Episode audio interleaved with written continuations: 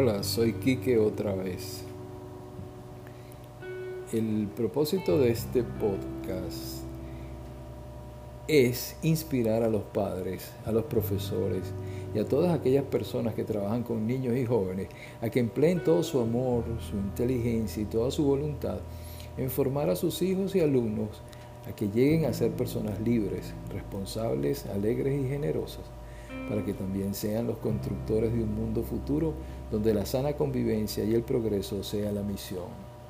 Yo soy Luis Enrique Aguerre soy psicólogo y estoy realizando este podcast para que ustedes eh, se formen en esta área donde podamos compartir estos puntos de vista de la familia, de la formación de los hijos. Los invito a que escuchen los podcasts y a que podamos compartir nuestras ideas. Un abrazo para todos.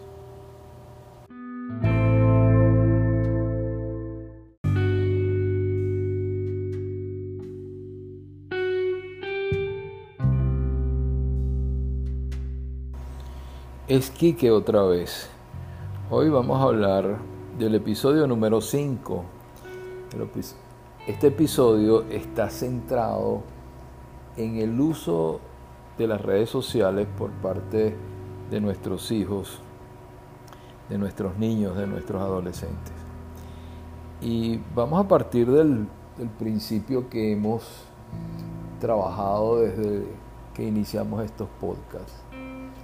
Nuestra labor como padres, como personas adultas, con nuestros hijos, con nuestros alumnos, con nuestros pupilos, es la de ayudarlos a que se formen como personas responsables y libres. Fundamentalmente que sean libres, que escojan hacer el bien y que se responsabilicen por sus decisiones. Esto es lo más importante en la educación de los muchachos. Bueno, el uso de las redes sociales es algo muy bueno, ha sido parte del crecimiento de la sociedad. Son actividades que nos ayudan a comunicarnos, somos seres sociables y nos comunicamos, ayuda a que nos conozcamos mejor, ayuda a que podamos interactuar en grupos y consolidar grupos. En fin, tiene muchas cosas buenas.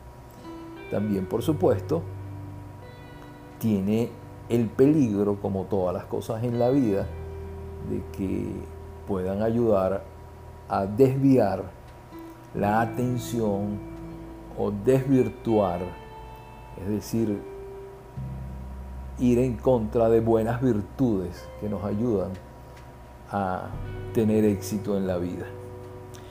Entonces, es muy importante que tengamos claro que tenemos que ayudar a que los muchachos tomen buenas decisiones, que tengan libertad. Esa libertad se va conformando con el tiempo, pero para formar a los hijos en libertad requiere de esfuerzo, requiere de que tengamos una buena comunicación con nuestros hijos. Y cuando en nuestro hogar tenemos una buena comunicación con nuestros hijos, los hijos confían en nosotros, saben que nos pueden eh, explicar alguna dificultad que tienen y van a recurrir a nosotros primero que a Google van a ir primero a nosotros si nos tienen confianza. Si el muchacho no se comunica con nosotros porque tiene dificultades de comunicación, bueno, tenemos que trabajar en eso para fomentárselas. Y tenemos que orientarlos. Tenemos que explicarle muy bien qué es lo que es bueno en las redes sociales, qué es lo que conviene y qué es lo que no conviene y hay que explicarle con claridad estos puntos a cada uno de ellos para formarlos. Cuando hay algo que no conviene, hay que explicarle con claridad por qué no conviene. Y nosotros mismos podemos ser ejemplo con los muchachos y explicarle, mira, me está llegando un correo que no es de mi gusto, es un correo que me parece que está que no es bueno y yo quisiera que me ayudaras, por ejemplo, a eliminar esos correos. ¿Cómo hago yo para eliminar eso que no es bueno? Y explicarle qué cosas son buenas y qué cosas son malas. Cuando un video no está bien, cuando una información no está bien, cuando puede ser que un influencer esté dando información que no es buena o que se está o que están proyectando películas que no conviene que ellos eh, lo vean porque eso les deforma, les deforma la atención, les deforma la memoria, le da impresiones que no son buenas y les quita la paz. Entonces hay que tratar de explicar ese tipo de cosas. Nosotros sabemos que si hay mucha información, por ejemplo, si yo estoy viendo un programa o estoy conversando con una persona y me están llegando mensajes, tengo que contestar, me están llegando informaciones, me están mandando videos y yo no centro mi atención en la persona con la que estoy hablando, yo ni voy a entender lo que la persona me dice, ni tampoco voy a captar la información que me están dando. O sea que muchas veces no es bueno fomentar una poliatención en, el cerebro de nuestros hijos. Porque una de las cosas importantes es que nuestros hijos se formen, que estudien, y nuestro cerebro no da para tener una poliatención. Entonces hay que estar pendientes también de explicarles ese tipo de cosas.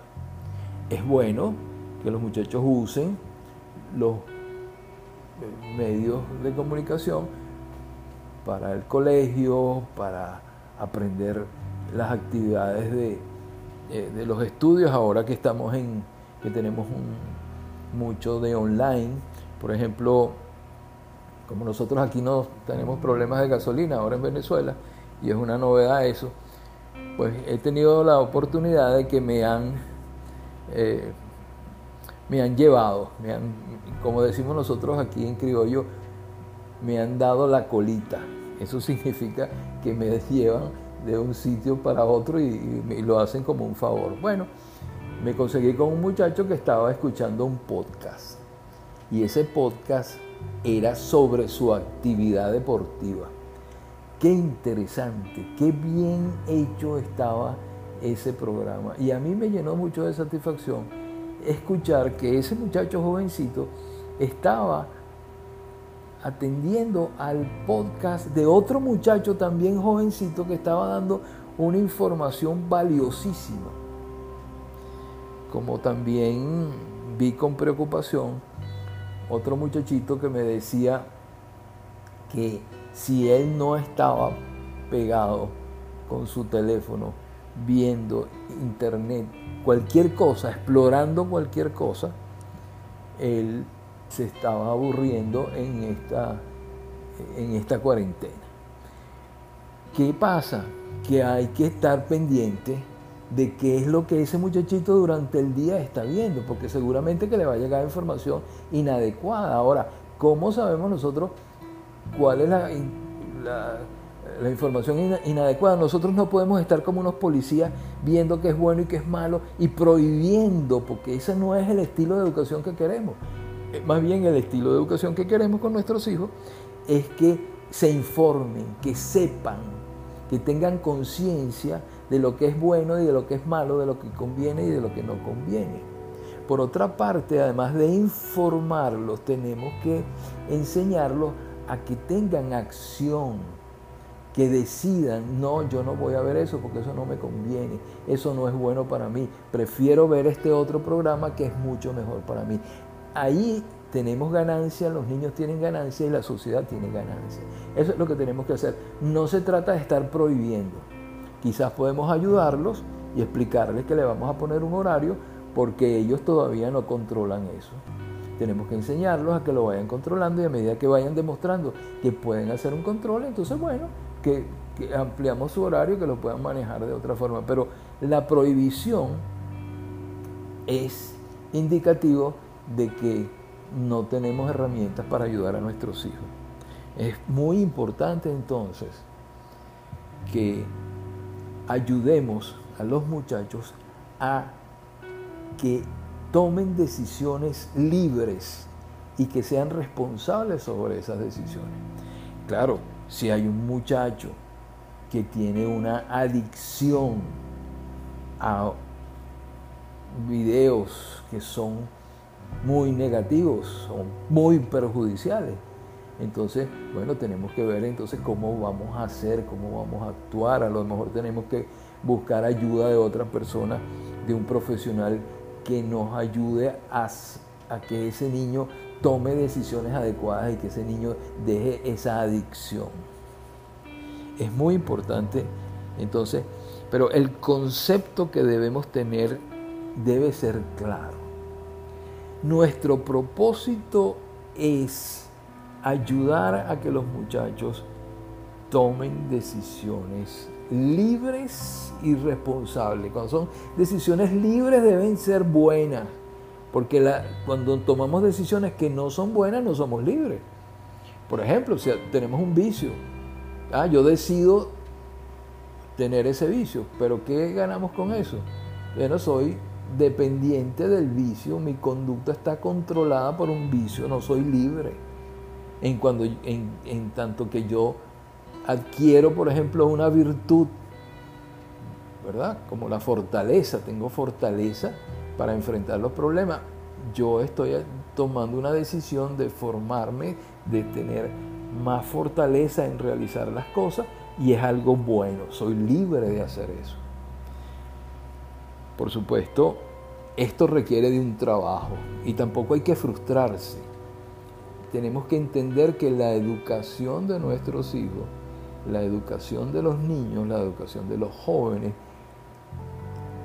nos requiere de nuestro tiempo. Tenemos que dedicarnos a ayudarlos. Esto exige tiempo y exige conocimiento.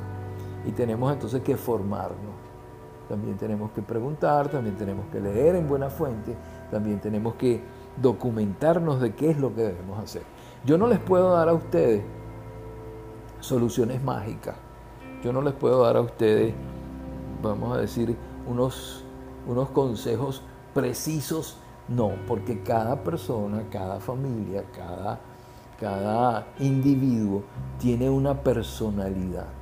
Cada quien tiene hay múltiples variables que pueden influir en el comportamiento de una persona y, de un niño. Entonces, no puedo darles a ustedes consejos precisos, recomendaciones súper establecidas. No. Las recomendaciones que les puedo dar es que trabajen para que sus hijos tengan una personalidad bien formada, donde sean unos muchachos libres, responsables, serviciales, amables, que quieran ayudar a los demás, que tengan unas buenas relaciones interpersonales y que resuelvan la mayoría de los problemas cara a cara. Por ejemplo, si hay un problema en la casa y hay uno que ofendió a alguien, no sería natural, no, es, no está bien hecho, que él ponga lo siento mucho, me arrepiento de lo que hice por un mensajito de texto. Lo que tenemos que enseñar a ese muchacho es a que lo diga cara a cara. Que es bueno que lo haya dicho por la red, bueno, está bien, pero eso lo va a conocer mucha gente, eso, eso es público. Además, esas son cosas íntimas que solamente se tratan en familia. Entonces, esa es una cosa que, por ejemplo, podemos enseñar. Tenemos que darle criterios y hay que darle criterios que tengan validez, no que sean eh, caprichos nuestros. Y acuérdense que educar a veces significa que tenemos que ayudarlos exigiendo. Tenemos que exigir, mira, no, Por ejemplo, no hay que oponerse a que le pongan una clave al teléfono, no hay que oponerse. Pero hay que decirle, bueno, ese teléfono tienes que compartirlo con tus hermanos. Y entonces de alguna manera se va a saber que esa clave la va a tener que repartir y a lo mejor se va a, limitar de algunas cosas que va a trabajar allí. Entonces, bueno, lo importante es que nos centremos en la educación de nuestros muchachos. Que alguna vez vamos a fallar, bueno, no hay problema, buscamos la, cómo rectificar, pero tener criterios claros es lo más importante. Bueno, acuérdense que yo soy Luis Enrique Guerrevere, soy psicólogo y estoy para conversar con ustedes sobre estos temas. Si alguno tiene alguna cosa que comentarme, me puede escribir a mi correo electrónico que es quiqueaguerrevere en minúscula todo, Quique con Q, Q, U, I, Q, U, E y Aguerrevere con V chiquita arroba gmail.com. Bueno, un abrazo para todos y los espero en el próximo episodio.